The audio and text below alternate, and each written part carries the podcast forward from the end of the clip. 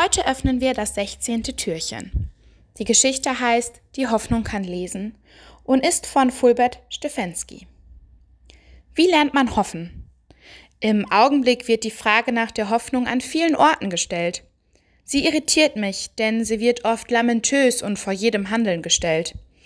Erst will man in der Aussicht versichert sein, dass alles gut geht. Allenfalls dann wird man handeln und seinen Teil zum guten Ausgang beitragen. Vielleicht sollten wir die Frage nach dem guten Ausgang vergessen, denn sie ist nicht beantwortbar. Vielleicht war die Geschichte mit dem Regenbogen nach der Sinnflut, die die Bibel erzählt, doch anders gemeint. Es waren wohl nicht der einfache Fortbestand der Welt gemeint, der Fortschritt und die Garantie des guten Ausgangs.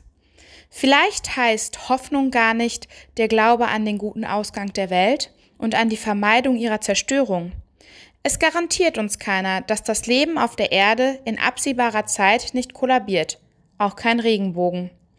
Aber wir können tun, als hofften wir. Hoffen lernt man auch dadurch, dass man handelt, als sei Rettung möglich. Hoffnung garantiert keinen guten Ausgang der Dinge. Hoffen heißt darauf vertrauen, dass es sinnvoll ist, was wir tun. Hoffnung ist der Widerstand gegen Resignation, Mutlosigkeit und Zynismus. Die Hoffnung kann lesen. Sie vermutet in den kleinen Vorzeichen das ganze Gelingen. Sie stellt nicht nur fest, was ist.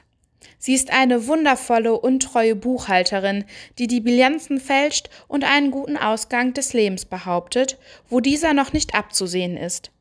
Sie ist vielleicht die stärkste der Tugenden, weil in ihr die Liebe wohnt, die nichts aufgibt und der Glaube, der den Tag schon in der Morgenröte sieht.